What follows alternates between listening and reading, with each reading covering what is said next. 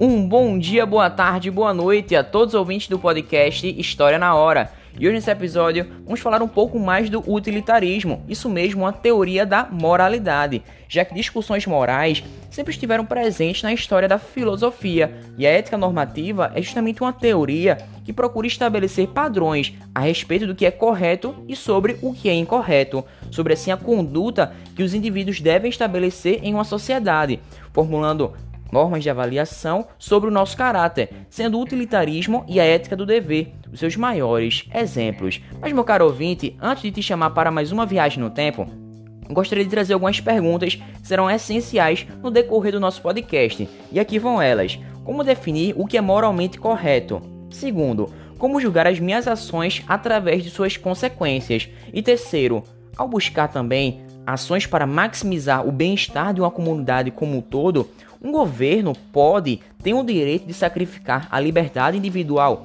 Bem, são a respeito dessas perguntas que eu inicio o princípio da utilidade. E é sobre esse princípio da utilidade que podemos chegar ao utilitarismo. Isso é uma teoria da moralidade. E hoje, meu caro ouvinte, eu quero sair do século XXI, da guerra da Rússia contra a Ucrânia e chegar nos dilemas morais ditos pelo utilitarismo. Bem, meu caro ouvinte, então o convite já está feito e vamos a mais uma viagem no tempo. Dessa parte, falando um pouco mais de filosofia, um bate-papo a respeito do nosso pensamento, o amor ao saber, que é justamente a filosofia. Então vamos nessa. Bem, o utilitarismo é uma teoria moral muito abrangente e ela é conhecida como uma moralidade política, pois seus princípios também se aplicam à estrutura básica da sociedade e não apenas à conduta de cada um dos indivíduos. É uma moral que procura avaliar as condutas em termos quantitativos, calculando assim os custos e os benefícios de cada uma atitude. Dessa forma, podemos observar algumas sementes do utilitarismo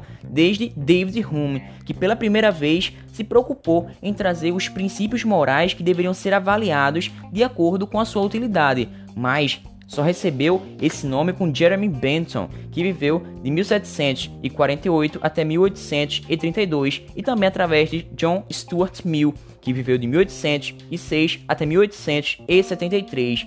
Ele John Stuart Mill, que deu contornos mais claros a essa obra, utilitarismo. Mas bem, meu caro ouvinte, para Bentham, a utilidade corresponde a um agregado de prazeres, benefícios, vantagens, e dessa forma, depois de ter deduzido o sofrimento que cada ação pode ter tido, resta uma espécie de saldo de prazer para uma felicidade geral. Ou seja, as ações são boas na medida que promovam felicidade e ruins quando promovem sofrimento. Stuart Mill fala também da qualidade do prazer, ou seja, o que envolve pensar que há diferentes formas de avaliar esse quantitativo de prazer. E a partir dessa conjuntura, a gente chega no princípio da utilidade, já que o utilitarismo afirma que os atos, as ações ou até mesmo os procedimentos e regras moralmente corretos são aqueles capazes de maximizar a felicidade, também chamada de bem-estar, para os membros da sociedade. E este princípio foi apoiado por uns e rejeitado também por diversos outros autores, revelando que a questão do bem-estar ou até mesmo da felicidade é um conceito muito amplo, ou seja, que traz interpretações diferentes que variam de contexto para contexto. Mas bem, consideremos agora um dilema moral. Imagine que você vê um trem desgovernado, está descontrolado, correndo bastante, movendo-se em direção a cinco pessoas amarradas nos trilhos. Poxa, se nada for feito, elas morrerão.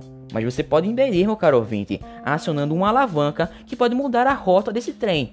Porém, ao puxar a alavanca, o trem segue para um trilho alternativo, um trilho lateral, e as cinco pessoas serão salvas. No entanto, nesse mesmo trilho alternativo existe uma pessoa presa que acabará morrendo. E aí, o que fazer? Para onde irei? Bem, meu caro ouvinte, de fato, você não precisa ir de acordo com a sua opinião, mas analisaremos toda essa situação de acordo com os princípios utilitaristas. Bem, independentemente do que seja correto, nesse momento deixemos essas crenças pessoais, ou seja, analisemos essa questão apenas do ponto de vista utilitarista. E, segundo essa teoria da moralidade, fazer o certo é justamente fazer aquilo que vai trazer uma maior felicidade ou bem-estar. E toda essa dúvida sobre o que fazer, o que não fazer, justamente nesse caso está sendo analisado através do ponto de vista utilitarista, ou seja, desconsidero aquele mix de dúvidas, de sentimentos que a gente vai ter durante toda essa escolha. Mas bem, meu caro ouvinte, julgar uma ação como certa ou errada não envolveu dizer o que você crê ou o que você pensa, mas assim os efeitos dessa ação. Ou seja, pode-se dizer que o utilitarismo é considerado uma teoria consequencialista, ou seja, se sua ação foi de mover aquela alavanca, você agiu bem, dado que sua ação promoveu felicidade ao maior número de pessoas possível. No entanto, podemos refletir também: será que todas as nossas ações podem ser julgadas, devem ser julgadas por suas consequências? Bem, Vamos entender um pouco mais do consequencialismo. Na filosofia, a nossa maneira de compreender, de entender a adoção de um princípio moral em relação às ações que realizamos, nos deve justamente levar ao conceito de teoria deontológica, em que deon vem do grego dever, obrigação, logos vem de ciência, ou seja, uma teoria dos direitos e deveres. Além disso, podemos chegar à conclusão das teorias consequencialistas. Bom, mas por partes. Bem, as teorias deontológicas, o fator decisivo é justamente a intenção da ação, sendo este o procedimento ou a norma que guia aquele indivíduo na tomada de decisão. Bem, por outro lado, as teorias consequencialistas levam em consideração a moralidade, que envolve a preocupação com o resultado, ou seja, com os efeitos e consequências daquela ação. Mas bem, meu caro ouvinte, eu quero te levar agora para uma situação bem inusitada. Bom, Imagine que uma pessoa decide roubar ou até mesmo saquear um supermercado, mas ela faz essa ação visando saciar a sua fome. Bom, já que ela é uma pessoa muito vulnerável, está numa pobreza extrema. Bem, se a gente tomar uma perspectiva, o ponto de partida da ética deontológica, essa ação seria moralmente incorreta, ou seja, já que a ação de roubar, de invadir uma propriedade dos outros não é correta. Bom, já do ponto de vista consequencialista, essa ação pode até ser considerada moralmente boa, já que ela produz satisfação e resolve esse problema da vulnerabilidade, pelo menos momentaneamente, né? Porque vai saciar a fome daquele cidadão. Bom, mas e aí? O roubo afetará o dono do supermercado e aquela pessoa que empreendeu o roubo? Será que ela poderia, durante aquela ação, ter sido agredida ou até mesmo presa? Bom, na perspectiva consequencialista, temos muito mais questões envolvidas ao julgar se aquelas ações praticadas foram corretas ou até mesmo incorretas, já que envolve um questionamento sobre quem pratica a ação ou para quem ou para quantos ela traz benefícios ou até mesmo sofrimento.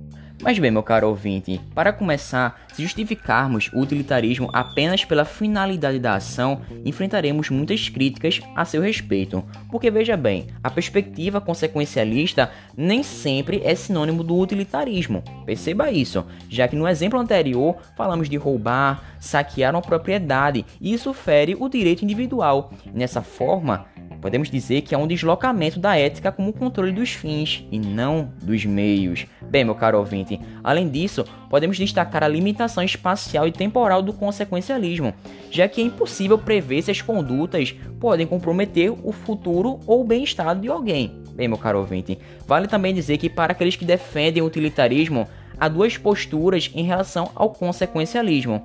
Existem aqueles que consideram-se utilitaristas de regras, ou seja, que afirmam que nem sempre devemos julgar as ações somente e apenas por suas consequências em casos particulares e, de acordo com eles, em vez disso, temos que estabelecer um conjunto de regras a serem seguidas, de acordo com que promoverá assim um maior número de felicidade, uma quantidade maior de bem-estar. Dessa forma, precisamos seguir essas regras, mesmo que em alguns casos mais especiais, específicos, isso não produza as melhores consequências. Mas bem, existem por outro lado os utilitaristas de atos, que julgam, que julgam cada ato através de suas consequências, analisando assim os exemplos e retomando o trem e o supermercado que acabamos de falar e eles simplesmente farão as contas. Puxar alavanca ou até mesmo saquear, roubar o supermercado promove assim uma maximização desse bem-estar. Dessa forma, eles dizem que não há diferença significativa, ou seja, uma grande diferença entre causar dano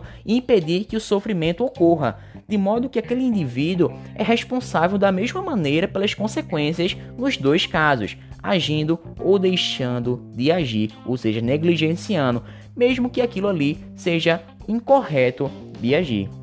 E nessa perspectiva, podemos chegar à doutrina do duplo efeito, que de maneira simples e prática afirma que é moralmente aceitável fazer algo que cause um dano sério para promover algum bem maior, caso esse dano em questão não seja intencional da ação, ou seja, um efeito colateral. E essa mesma doutrina desempenha um papel fundamental na teoria da guerra justa. Ela tem sido muito utilizada para justificar ações militares que causam efeitos colaterais. Por exemplo, se bombardearmos um depósito de munição, bem, haverá uma destruição daquele alvo militar. Mortes de civis podem acontecer.